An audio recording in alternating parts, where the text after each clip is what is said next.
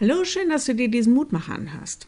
In den letzten Jahren gab es immer wieder Diskussionen um die Ausrüstung der Bundeswehr oder auch der Einsatzkräfte in unserem Land, Polizei, Rettungsdienste überhaupt. Ich kann da immer wenig mitreden, weil ich mich da im Grunde gar nicht auskenne. Das heißt doch mit der Frage einer geistlichen Ausrüstung, die man so fürs Leben braucht. In den Vergleichen der Bibel geht es darum, wie wir mit geistlichen Gaben aus und zugerüstet in den Einsatz gehen, und zwar den Einsatz, den wir Leben nennen. Denn, das ist ja mal klar, für das tägliche Leben brauchen wir einiges, was uns hilft, in den ganz unterschiedlichen Lebenssituationen, in denen wir alle stehen, klarzukommen. Lehrtext für heute.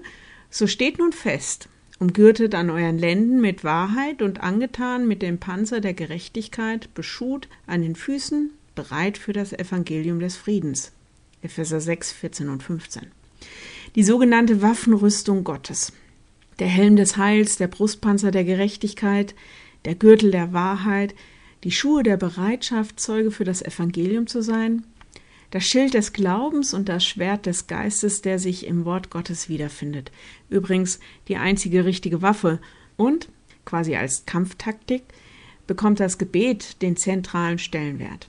Ein durch und durch militärisches Bild, allerdings in der Umsetzung überhaupt nicht kriegerisch. Im Gegenteil, Wort Gottes, Gebet, Glaube, Wahrheit, Gerechtigkeit, Heil, Bereitschaft, das macht unsere Ausrüstung fürs Leben aus. Übrigens, für diejenigen, die das Lied noch kennen, ich werde bei dieser Bibelstelle immer an Krieger des Lichts von Silbermond erinnert.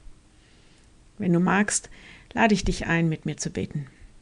Lieber Herr, du rüstest uns durch deinen Geist zu, damit wir in unserem Leben bestehen.